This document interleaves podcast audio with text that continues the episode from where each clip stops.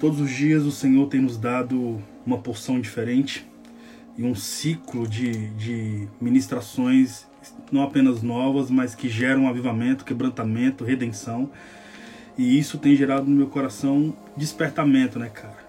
E é isso que faz, inclusive, nós nos movermos a partir de Cristo. Mas hoje, especificamente, cara, eu quero falar sobre identidade.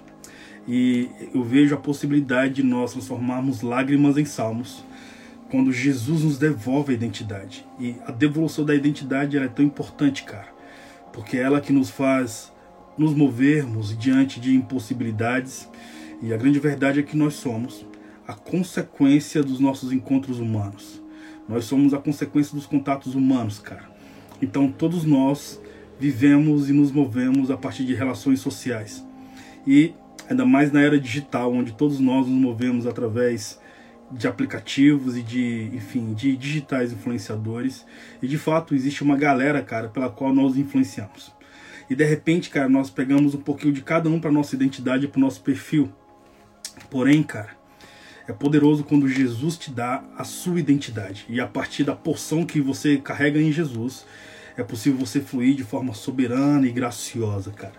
Hoje eu quero fluir com vocês a partir de Marcos 4, antes do Tom Molinari entrar. Ele vai viver essa live conosco hoje. Ontem foi demais, cara, com o meu amigo Paulinho. Anteontem foi demais, cara, com com Davi Fernandes. A porção que o Senhor tem derramado, cara, e, a, e essa eloquência numa atmosfera sobrenatural também tem sido muito relevante. Eu louvo a Deus, cara, por todo esse tempo e por toda essa proposta espiritual. Amém? Marcos 5 traz, traz algo bem relevante, cara, que eu acho muito contundente nós refletimos diante dessa proposta de resgate da identidade. Olha que interessante. Marcos, capítulo 5, diz assim: E atravessaram então o mar e foram para a região dos Gadarenos. E logo que Jesus desceu do barco, veio dos sepulcros, caminhando ao seu encontro, o homem possuído por espírito imundo. Obviamente, isso é um texto clássico. Versículo 3: Esse homem vivia no meio de sepulcros e não havia quem conseguisse dominá-lo, nem mesmo concorrentes. Muitas vezes já haviam arrebentado as correntes, pois haviam acorrentado seus pés e suas mãos, e os grilhões se estraçalhavam e as correntes eram totalmente estraçalhadas, e ninguém tinha força para detê-lo. E noite e dia sem repouso, perambulava por entre os sepulcros e pelas colinas, gritando e cortando-se com as lascas das rochas. Ao avistar Jesus de longe, correu e atirou-se aos seus pés, e clamou aos berros: Que queres de mim, Jesus, filho do Deus Altíssimo? Interessante que aqui você vai ver a primeira vez que um demônio vai clamar por misericórdia diante do Filho de Deus.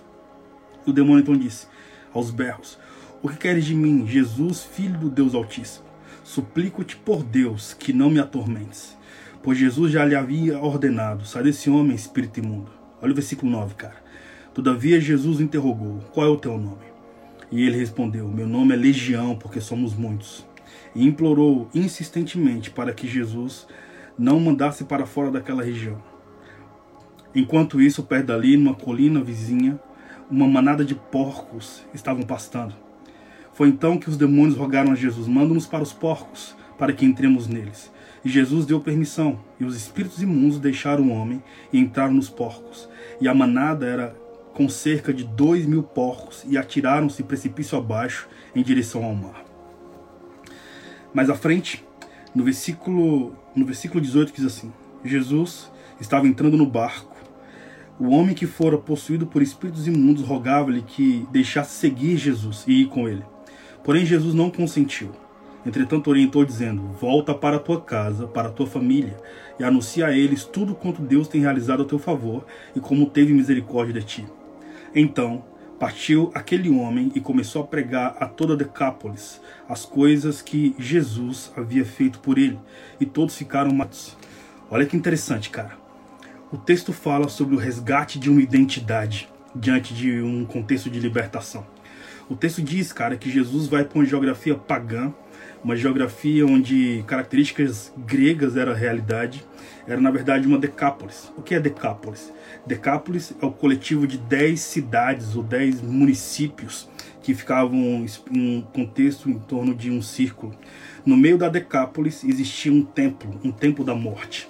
Alguns historiadores afirmam que provavelmente era o, o templo de Hades ou de outros deuses da morte que eram ovacionados naquele contexto judaizante e também greco-romano. O fato é, quando Jesus acorda de madrugada, porque no capítulo anterior, no capítulo 4, Jesus entra no barco, chama os discípulos para uma geografia, os discípulos não sabem para onde Jesus está indo, e é muito maneiro isso quando você entra no barco, porque Jesus está nele, você não sabe para onde você vai, só Jesus sabe, e você só entra no barco porque Jesus te chamou para você estar nele.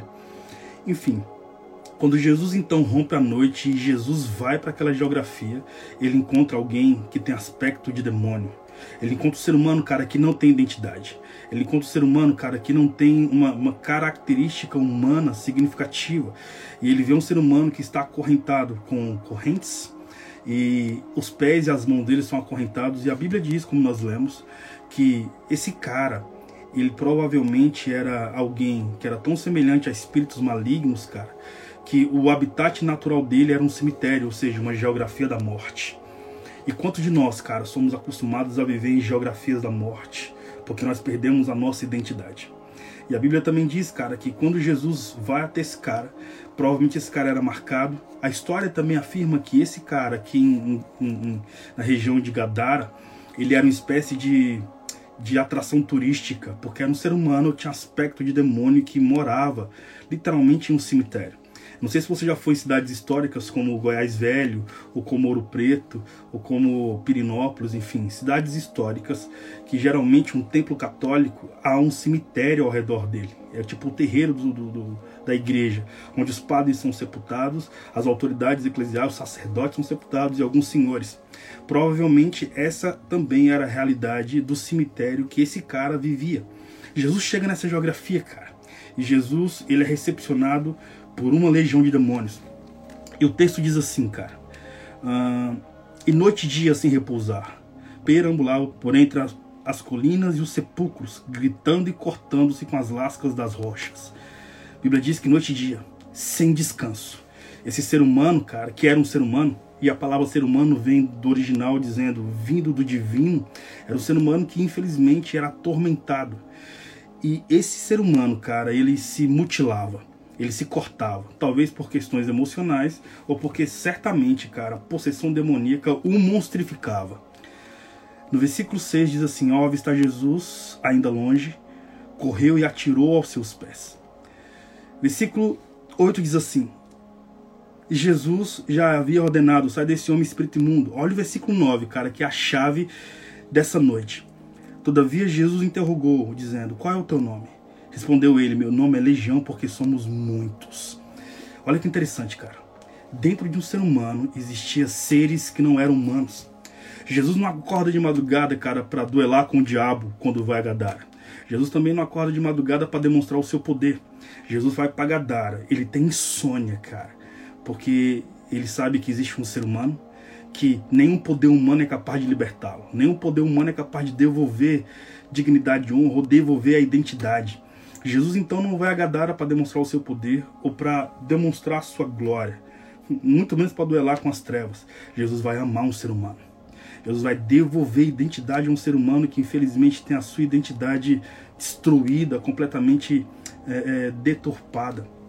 Não sei se você sabe, mas quando o escriba, no caso Marcos, fala que é uma legião de demônios, uma legião simbolizava aproximadamente entre 6, 6 mil a 16 mil soldados romanos, porque a configuração uh, histórica do que simbolizaria a legião romana, isto é, 16 mil soldados romanos.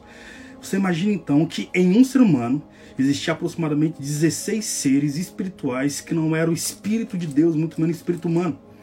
Imagina então que esse ser humano não tinha a identidade que Deus havia projetado nas tábuas da eternidade para ele, cara. O que Jesus faz nessa noite? Jesus vai a Gadara para devolver identidade a esse ser humano.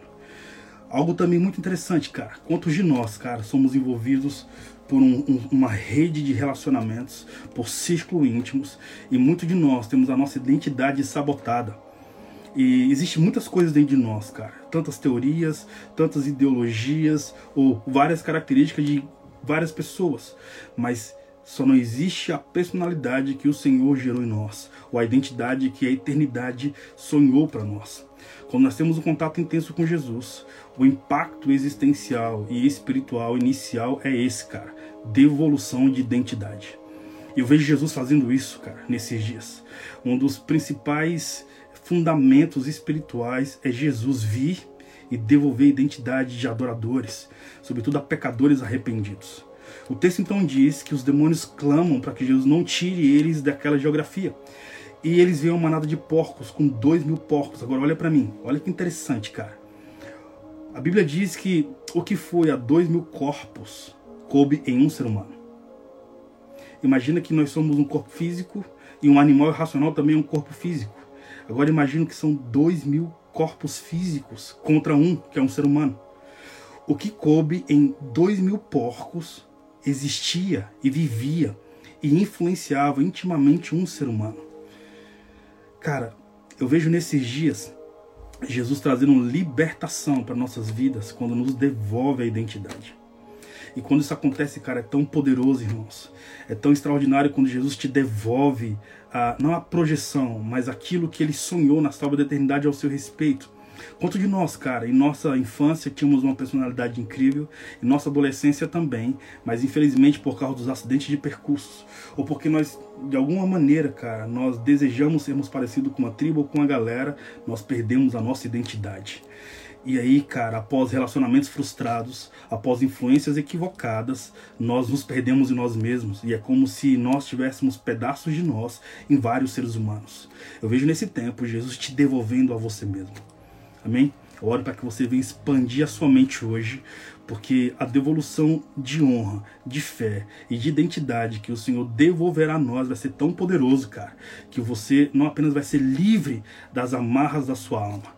Pelo contrário, cara, nada em você vai gerar ambientes de, de sujeira a ponto de você desejar, cara, o que é impuro. Nunca mais, cara. Aquilo que cabe em porcos, ou que era especificamente para suínos, habitará em seres humanos depois que Jesus vem e assusta as trevas. E para finalizar,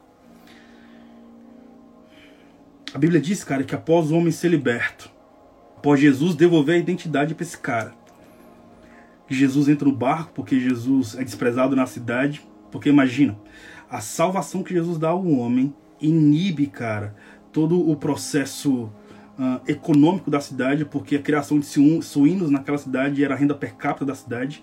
Imagina então que era a renda per capita se perder, porque espíritos demoníacos haviam entrado naquilo que gerava economia na cidade. Jesus vai e abala o impacto econômico da cidade a partir dessa libertação desse cara. Certamente esse cara também era responsável por um contexto turístico. As pessoas iam até Gadara para ver um homem que parecia com demônios e que morava em cemitério. Você imagina então que após Jesus libertar esse cara, esse cara, ele deseja agora caminhar com Jesus e ser discípulo pessoal de Jesus. Mas versículo 19 diz assim: Jesus não consentiu. Entretanto disse: Volta para sua casa, para sua família, e anuncia a eles tudo quanto Deus tem realizado a teu favor e como teve misericórdia de ti. Então partiu aquele homem e começou a pregar por toda Decápolis as coisas que Deus havia feito por ele, e todos ficaram maravilhados. Deixa eu te falar uma parada, cara.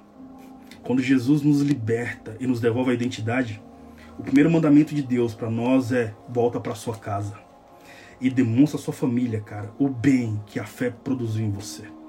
Amém?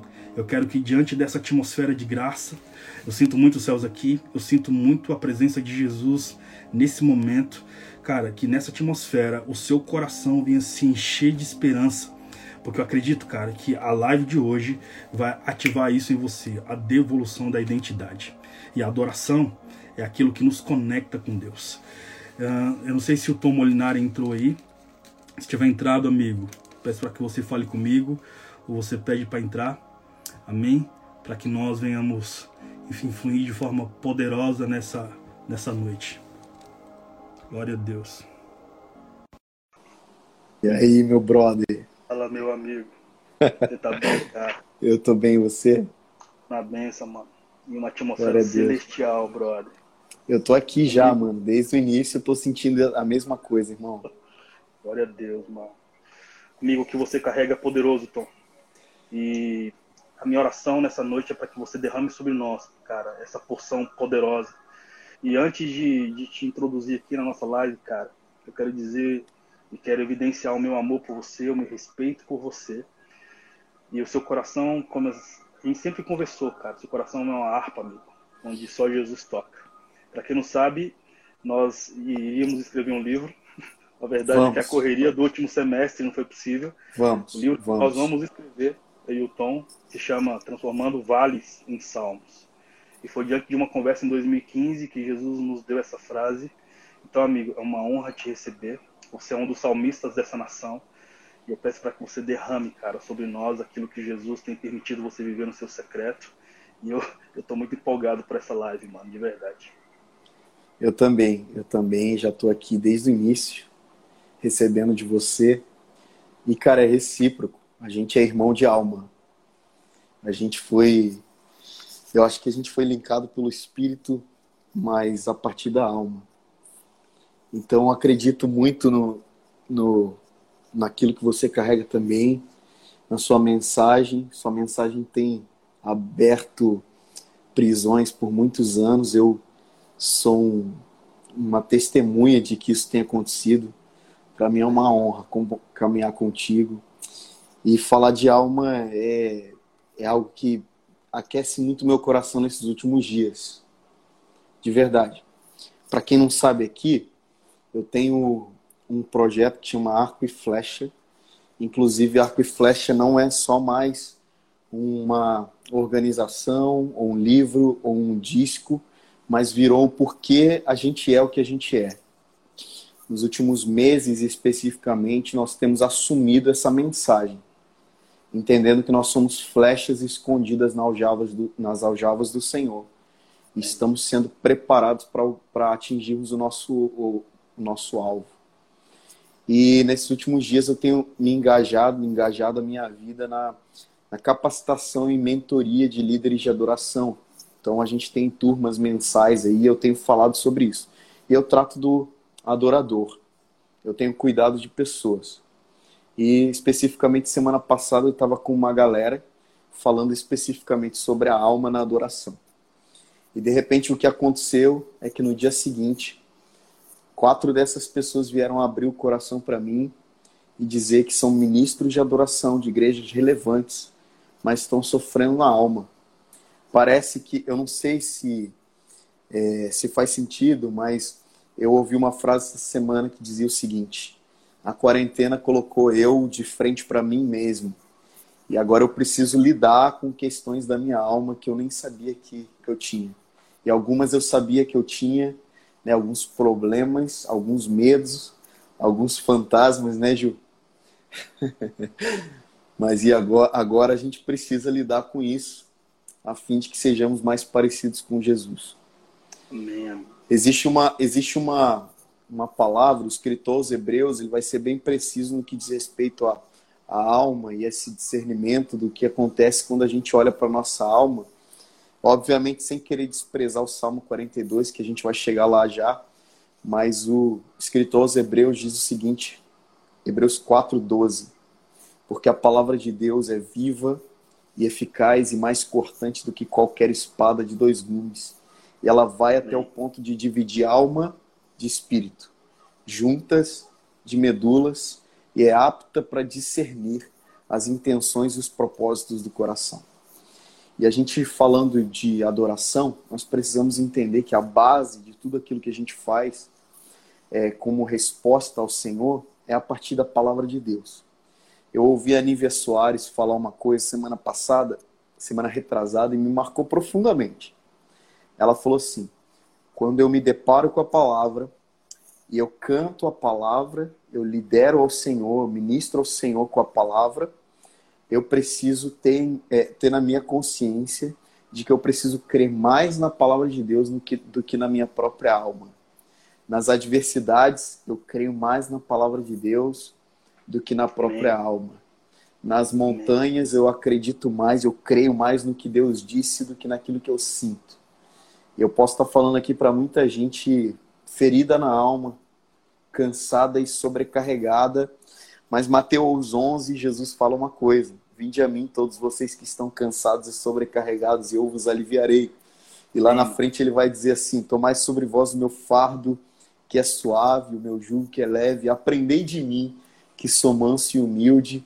E a resposta e, a consequência disso é: então vocês encontrarão descanso para as vossas almas. É. Então nós vemos um Cristo que está disponível, está acessível como nunca antes na história. É, nós precisamos entender que essa quarentena ela veio para elucidar, para pôr luz em coisas que estavam escondidas. Então eu acredito que é, nós precisamos olhar para nossa alma a fim de encontrar a maior beleza do mundo na adoração, mas também a maior podridão que está na escuridão. Porque eu digo o seguinte, Gil, você me conhece com poucas pessoas. Eu abri meu coração para você como abri para poucas pessoas em toda a minha história.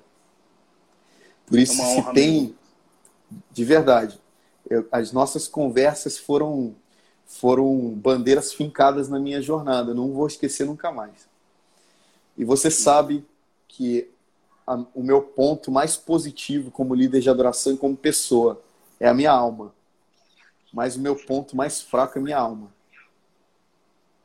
Então eu preciso voltar para Cristo e eu preciso encontrar o caráter de Cristo a partir da palavra de Deus, a fim de que a palavra de Deus seja um escudo contra a astúcia da minha própria alma.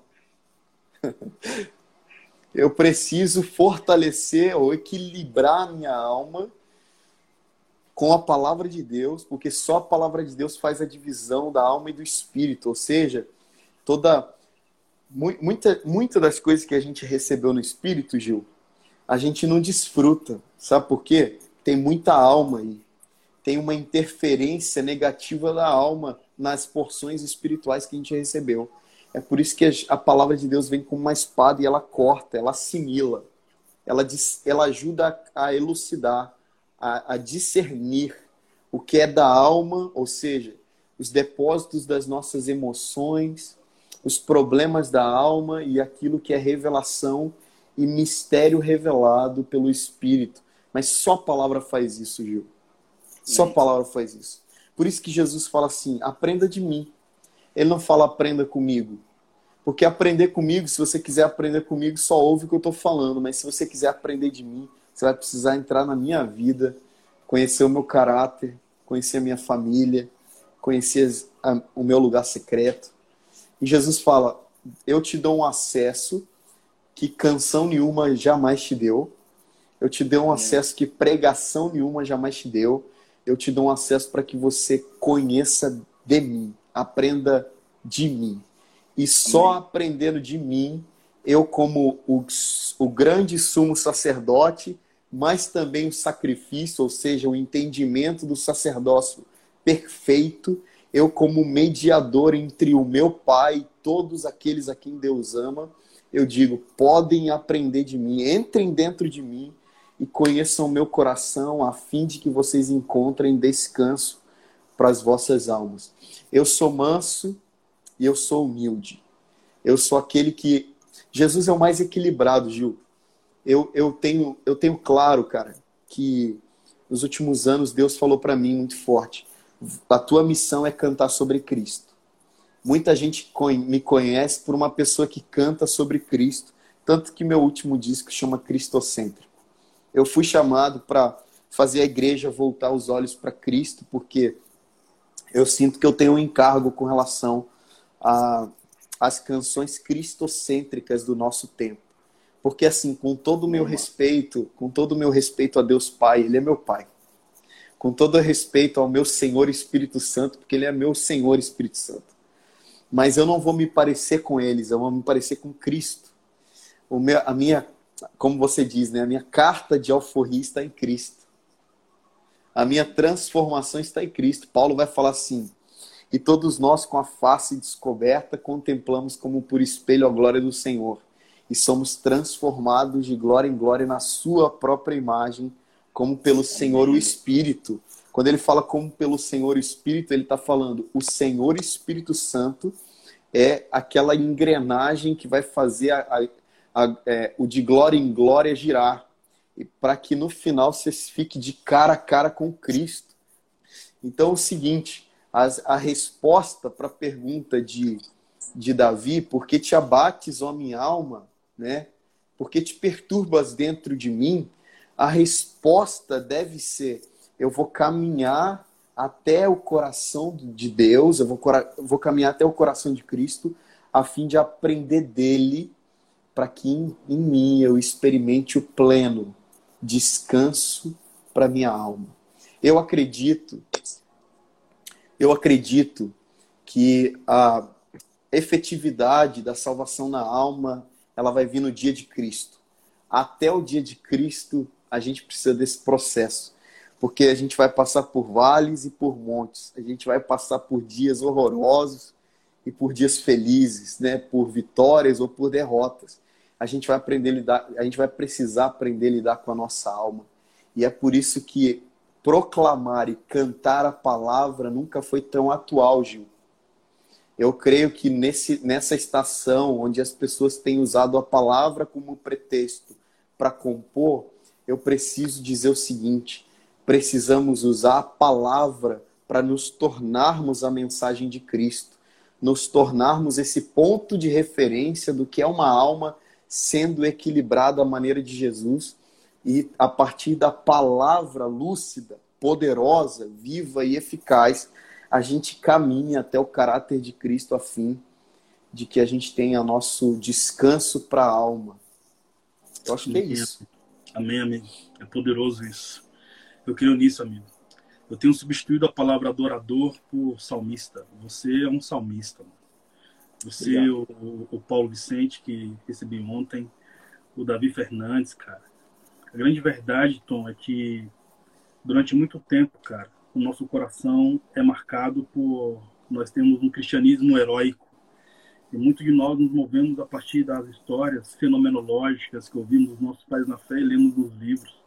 Mas quando nós nos deparamos na vida real, do dia a dia, e vemos que a vulnerabilidade humana, infelizmente, também pode nos alcançar, nós esquecemos, cara, que o sangue de Jesus, eu sempre digo isso, cara, o sangue de Jesus é a única substância do mundo, cara, que quando nos suja, nos faz mais brancos que a neve. E aí, cara, um, um arrependimento divino, falando de alma, né, cara? O arrependimento divino é aquele que faz com que as minhas atitudes de arrependimento sejam tão escandalosas quanto o próprio pecado.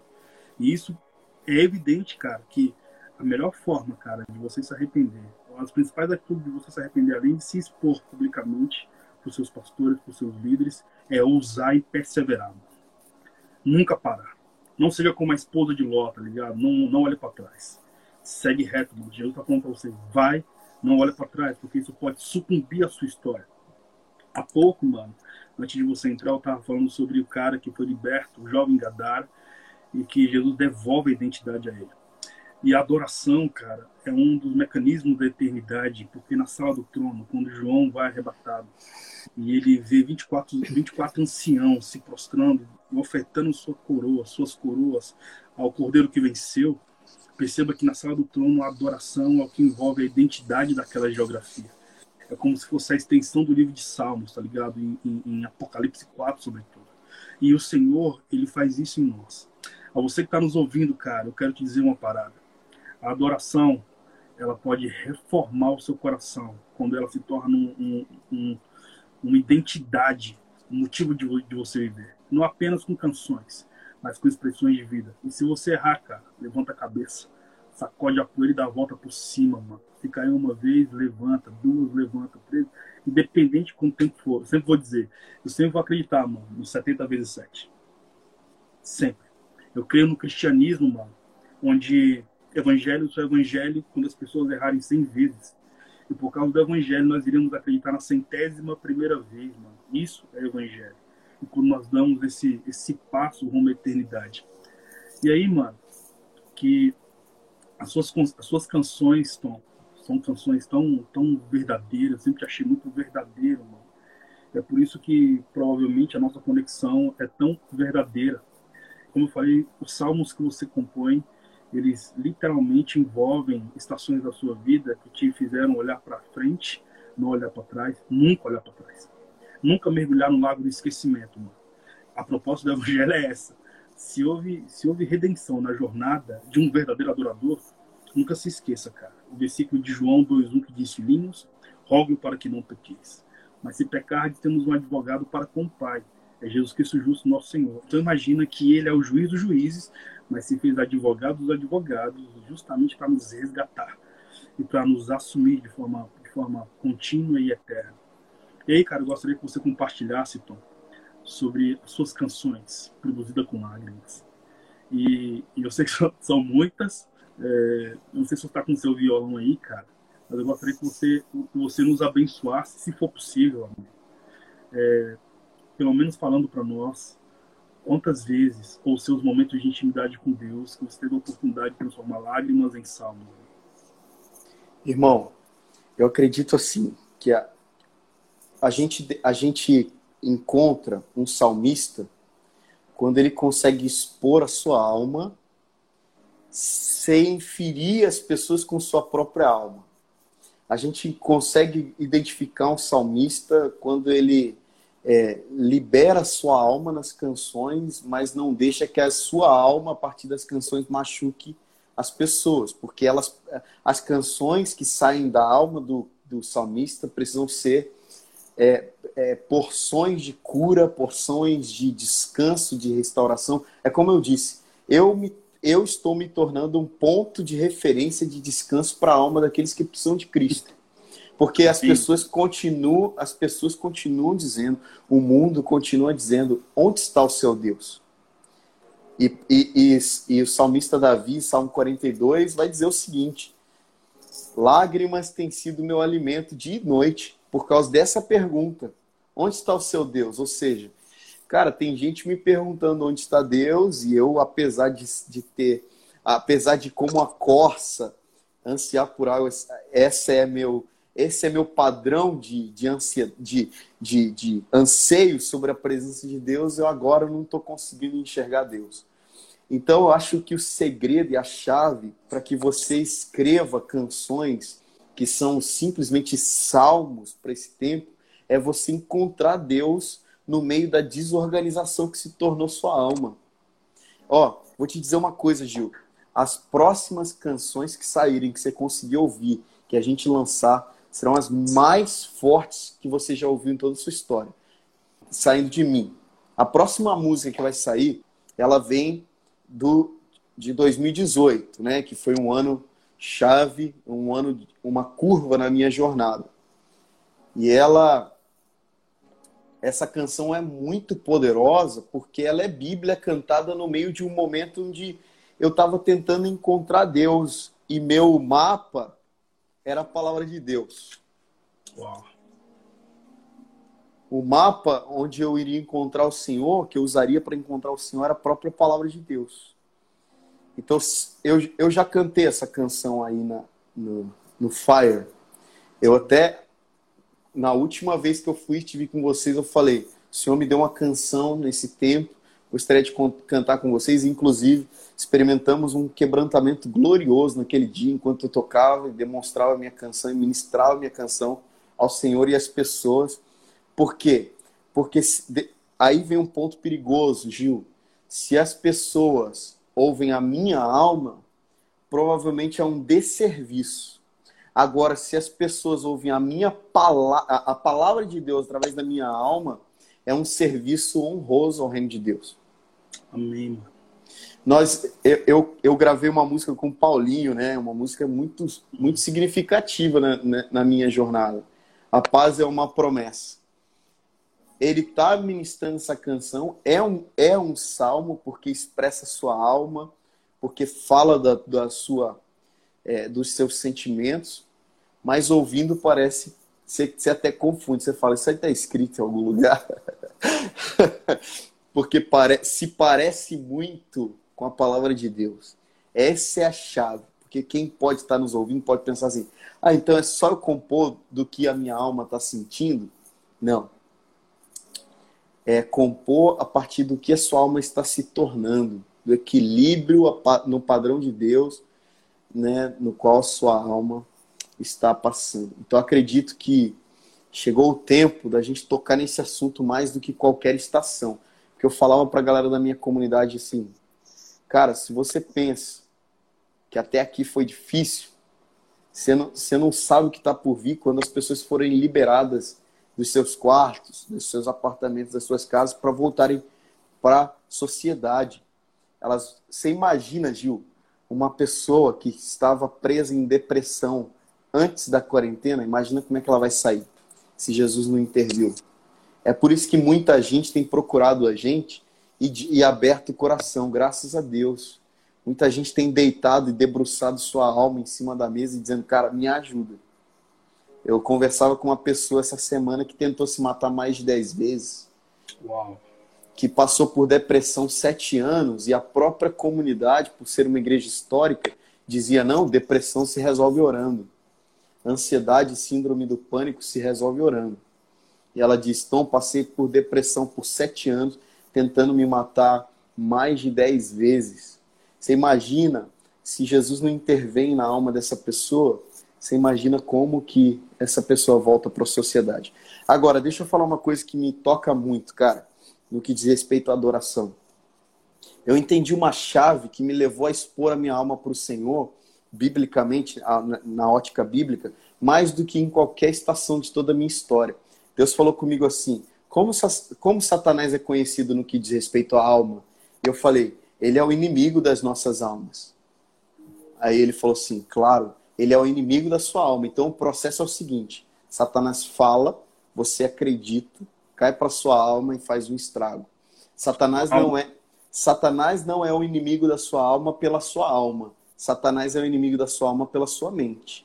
Por isso que Paulo vai falar tanto sobre renovação de mente, por isso que Paulo vai falar tanto sobre nós termos uma purificação da mente, por isso que Paulo aos Filipenses 4, 8 vai dizer, irmãos, quanto ao mais, irmãos, tudo que é puro, tudo que é amável, tudo que é santo, tudo que é genuíno, de boa fama, se existe alguma virtude nisso, se existe algum louvor, que isso ocupe. Não é que você põe para dentro só, mas que isso ocupe o seu pensamento. Por quê? Porque é uma muralha que você está é, estabelecendo contra qualquer cilada ou, ou seta de Satanás, só que o ímpeto de Satanás a investida de Satanás é na tua mente, mas com, com intenção de atacar a tua alma.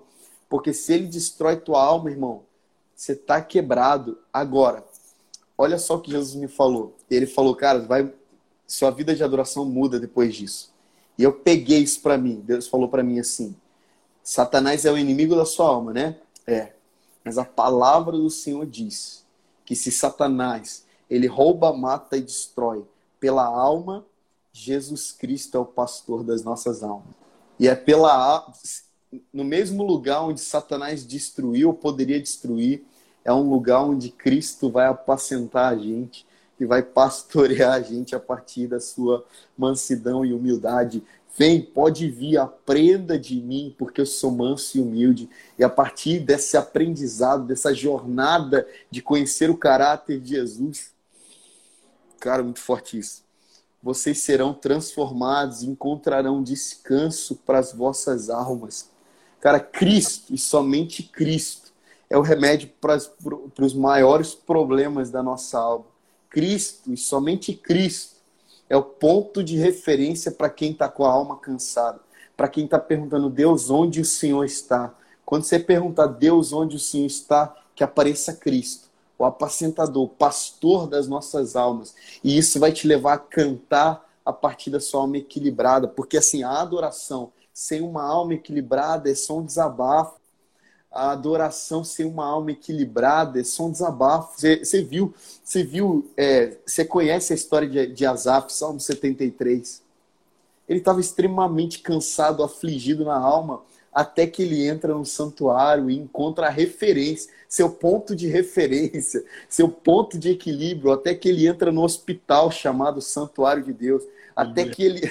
É, meu amigo, onde o Satanás está tentando te destruir, Jesus quer pastorear. Essa é a chave. Deixa Jesus pastorear onde Satanás quer destruir. Porque se você deixa Jesus pastorear o lugar onde Satanás quer destruir, você ganha vida aí na alma, mano. E aí, olha só, Deus leva a sério a alma, Gil. Deus leva a sério a nossa alma. Nossa alma é a parte mais importante do nosso ser. Inclusive, o uso das porções espirituais a partir de uma alma quebrada vai fazer um desserviço também. Ou você nunca viu alguém com a alma quebrada profetizar? Ou você nunca viu com a alma podre ministrar o Senhor? É um desserviço, irmão. Só que, por que, que a alma é, um dos, é, é, é, é a parte mais importante do nosso ser? A palavra de Deus em Gênesis diz que Deus sopra é, o fôlego de vida nas narinas do homem e ele se torna, a partir daquele momento, alma vivente. Ele não diz que ele se torna um corpo que vive. Ele não diz que ele se torna um espírito que anda por aí, que senão seria assombração. Mas ele diz que o homem se torna alma vivente. Isso me alegra muito. Eu, cara, eu, eu, de verdade, eu tô, eu tô sentindo muito forte a presença de Jesus aqui. Também. Toda vez que a gente apontar para a alma do ser humano, no sentido de, da cura cristocêntrica, nós vamos perceber uma porção extrema de glória, irmão. Simplesmente porque Deus se importa com a alma. Sabe, nos últimos dias, as pessoas serão muito. É, é terão muitos problemas na alma. Isso já está começando a acontecer. Cara, nos últimos dias as pessoas gritarão nas ruas para que seja curada a sua alma. Cara, nos últimos dias, meu Deus, cara, nos últimos dias a depressão matará mais do que o, o tráfico, mais do que doenças no corpo. Nos últimos dias, a ansiedade tomará conta do ser humano. Nossos filhos precisarão de Cristo para fugir da ansiedade, da, da, do síndrome do pânico, dos medos diversos, dos medos até o medo de uma. É, desde o medo de uma barata até o medo de morrer excessivamente. Nossos filhos serão atacados na alma a partir da mente. Mas se nós, como família, como igreja, como sociedade, entendermos que no mesmo lugar onde Satanás quer destruir, Jesus quer pastorear, nós seremos equilibrados, nós queremos, nós seremos fortes e, sobretudo, seremos um ponto de referência para os cansados e sobrecarregados. Jesus, como presença corpórea, como um judeu de 33 anos, ele vai dizer: podem vir Venham até mim, vocês que estão cansados e sobrecarregados. Mas agora Jesus Cristo foi para os céus e a referência humana, corpórea, não está mais aqui. Então, ponto de referência, de restauração, né, de, de refrigério a partir da alma, somos nós, irmão. As pessoas que estão nos ouvindo aqui estão tendo, estão é, de cara com dois pontos de referência de descanso para a alma, que somos nós. Se nosso ministério não serve para isso, eu não sei para que, que serve. Por muito tempo a gente negligenciou problemas da alma para liberar porções no espírito. E o que acontecia é que a porção no espírito encontrava uma alma extremamente desalinhada e a pessoa simplesmente tinha aquilo, mas não, não possuía a porção no espírito. Tem gente que cai por duas horas em conferências e treme, e baba, e chora, e, e, e grita, só que o problema é que aquela porção do Espírito não está encontrando um lugar solidificado, principalmente na palavra de Deus, na vida de oração, na vida de adoração. E por isso a pessoa pode até possuir aquilo por anos. Mas, aliás, a pessoa pode até ter dentro dela aquilo por anos, mas ela não vai possuir aquilo, aquilo imediatamente. Impressionante. Para terminar, eu digo o seguinte, mano. Tem coisas que eu estou desfrutando agora que eu recebi em 2010. Por quê? Porque eu não tinha a alma alinhada ainda para possuir aquilo que eu recebi. Estava guardadinho aqui. Só que a palavra de Deus ela vem e ela é, separa a alma de espírito a fim de elucidar e não a fim de excluir, mas a fim de elucidar, trazer luz para a alma, trazer luz para o espírito, porque não dá mais para os nossos fracassos serem sempre apontados para a alma se virem sempre de uma alma quebrada. Não dá mais para a gente caminhar por mais um dia ou por mais uma semana com a alma como, como a nossa está. Por isso eu declaro em nome de Jesus, cara. Você vai encontrar Cristo. Você vai encontrar Jesus Cristo essa noite ainda. Cara, você vai, você vai lidar com seus Amém. problemas emocionais hoje ainda. Você vai encontrar. Cara, Jesus continua dizendo: Vinde a mim, todos vocês que estão cansados e sobrecarregados, e eu vos aliviarei. Tomai sobre vós o meu fardo que é suave, o meu jugo que é leve. Aprendam de mim que sou manso e humilde, e a partir dessa mansidão, dessa humildade, desse caráter íntegro, dessa plena alma, vocês encontrarão descanso para as almas de vocês. Eu declaro em nome de Jesus, cara, que quando a gente acabar essa live, você vai fechar a tua porta, você vai ficar com o seu pai e você vai encontrar descanso para tua alma no nome de Jesus. Cara, eu vou te pedir, pega seu violão. E eu tô, tô sentindo muito Jesus aqui. Eu sei sozinho.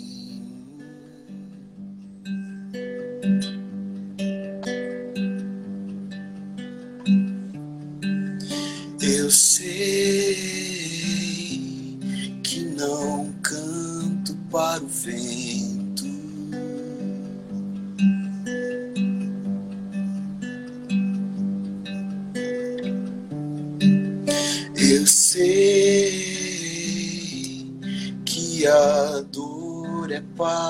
Passageira.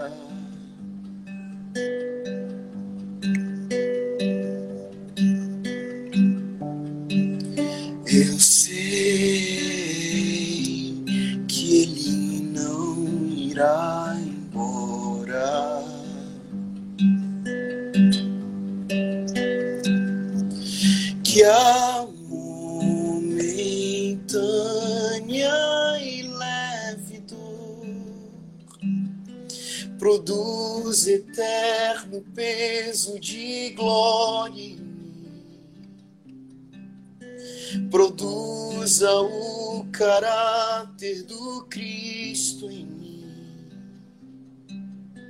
Me leve a ser tão manso e humilde como Ele é.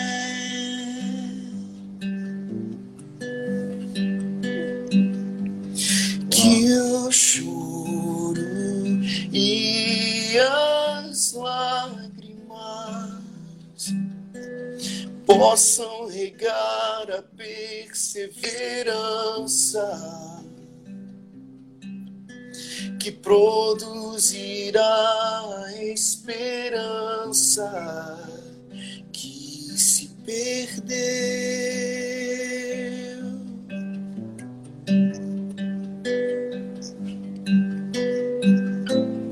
Oh, minha alma, louve, louve em todo tempo, no dia da provação ou da alegria. Nunca te esqueças, Cristo em breve vem, toda dor findará, pois Ele não é homem para mentir. Ele não é homem para mentir.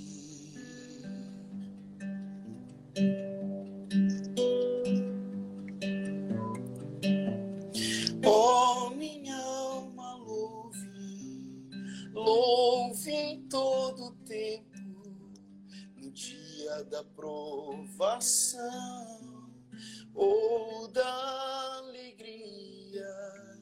Nunca te esqueças, nem por um segundo mesmo Deus que te livrou das trevas te levará até o fim. Te levará